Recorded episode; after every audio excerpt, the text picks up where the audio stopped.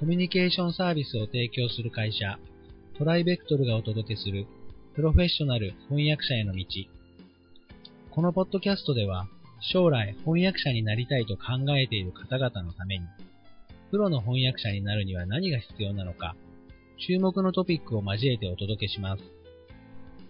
この番組は、企業、大学、研究開発機関向けの翻訳サービスを提供するトライベクトルが、対応言語50カ国以上、年間1万件以上の翻訳実績をもとにお届けします。弊社より新サービスのご案内です。弊社の翻訳サービスの中で特に専門性の高いサービスとしてアート分野の翻訳サービスがあります。このアート翻訳は今年の夏に翻訳学校のフェローアカデミー様にて短期集中講座として開講させていただきました。この講座ですが、大変ご好評をいただきましたため、来年の2月19日、26日、3月12日の3回にわたって開催させていただくことになりました。アート翻訳の重要性やアートビジネスを取り巻く環境など包括的にお伝えいたします。インバウンド需要の増加に伴い、アート翻訳の必要性はますます大きくなっています。今後アート分野の翻訳者として活躍してみたいとお考えの方は、ぜひご参加ください。なお、アート翻訳講座の詳細については、弊社アート分野のウェブサイトをご覧ください。よろしくお願いいたします。えー、皆さんこんにちは。トライベクトルの八柳です。えー、今回もですね、前回に引き続き、えー、いただいたご質問にお答えしていきたいと思います。富山さんよろしくお願いいたします。よろしくお願いします。えでは早速なんですけれども、えこちらもあの翻訳者さんからのご質問ということで、えー、一つ来てますのでご紹介したいと思います。えー、まずですね、あの語訳とか訳抜けではないのに、えー、まあ、修正してほしいというリクエストがあったと。でこれはあの、まあ、お客さんや翻訳会社の言うことであればですね、まあ、それに必ず従った方がいいのかどうかっていう質問なんですけれども、これはどうですか？まあ、ケースにもよりますよね。ねえー、信頼できるコーディネーターさんや肯定者の方からの修正要求であれば、謙虚に耳を傾けるべきです。はい、例えば、英語としては合っているんですけど、スタイルが揃ってなかったとか、うんまあ、事前に普通はスタイルガイドをもらって指示がありますけど、たまたまなくて、こっちのスタイルに合わせてほしいっていうことであれば、もうそれに従う方がいいに決まってますよね。そうですね。あと、もっとこう見てきますと、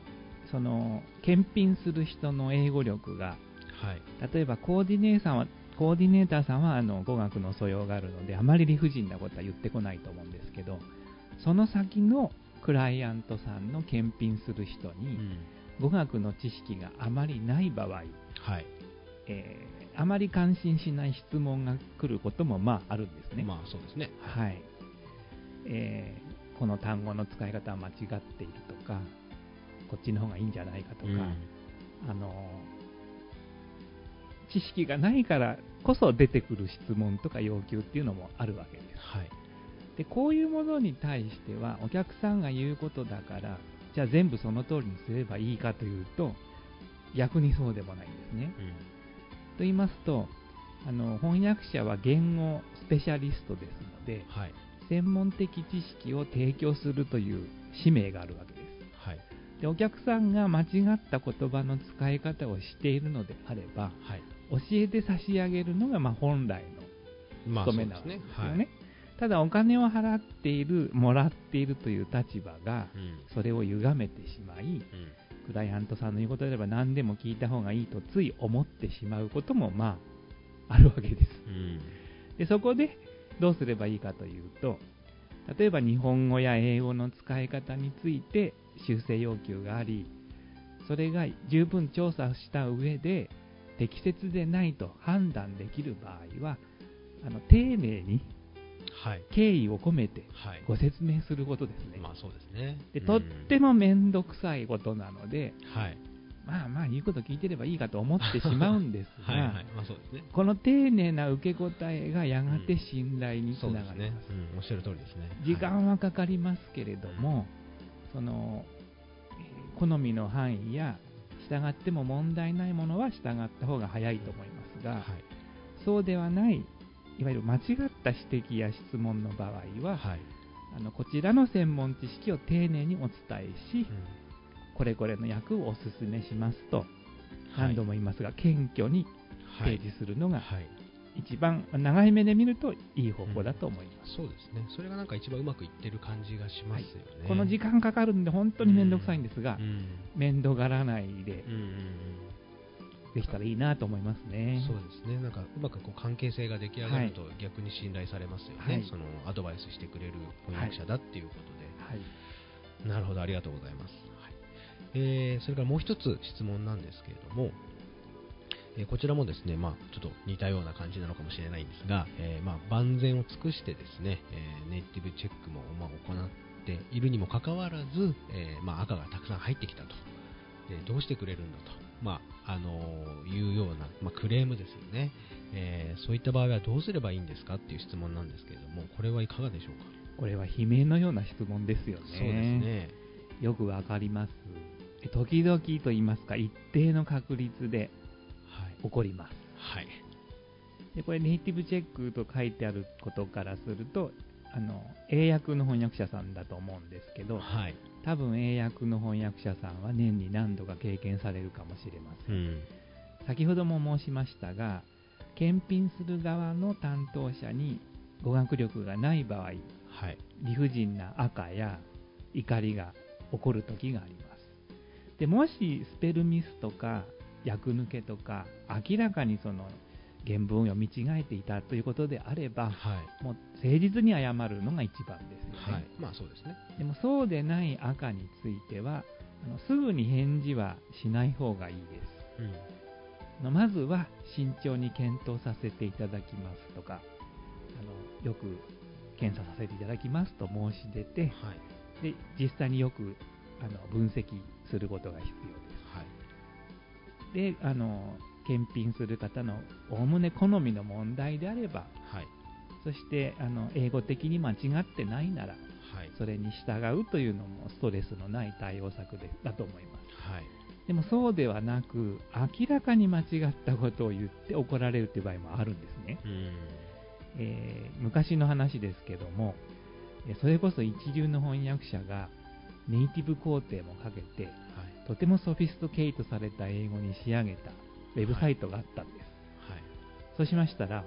クライアントの担当者が激怒してきまして、はい、機械翻訳でもしているのかとものすごい剣幕だったことがあるはいはいはい、で、一度、謙虚にその申し出は受け入れた上で、はい、十分見直したところ、全く言われがないということが分かりました。はい、それで、えー、個別にどこがおかしかったんですかとお尋ねしてみました。うん、そうするといくつかおかしいというところが出てきます。はい、でこの個別に本当におかしいのか、そうではないのか、うん、英語圏では全く問題ないのかっていうような、まあ、サンプルを抽出して、個別に回答を出しました。それで怒りはだいぶ収まりました。なるほどね。うん、でもどうも機嫌を損ねてしまったようで、はい、その会社とはあまり有効な関係にはならなかったことがあります。うんそれであの怒ってる時はあのまずその怒りに挑発されて一緒に怒らないことですよね。そうですね、うん、でなんで怒ってるのかを分析難しいことなんですけど、はい、分析するように努めます。うん、で個別のケース例を例示してもらうように頼みます。はい、でそれに対して具体的な回答をしてみるっていうのがいいのではないでしょうか。なるほどね。まあ分析して細かく具体的に回答していくっていうのが一番いいってことですよね。はいわかりました。ありがとうございます。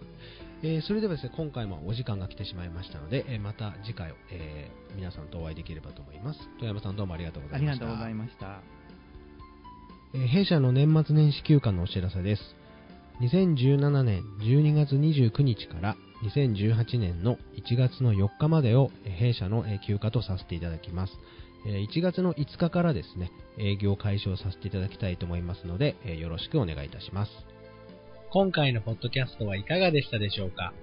ご質問やお問い合わせはいつでも弊社ウェブサイトからご連絡ください。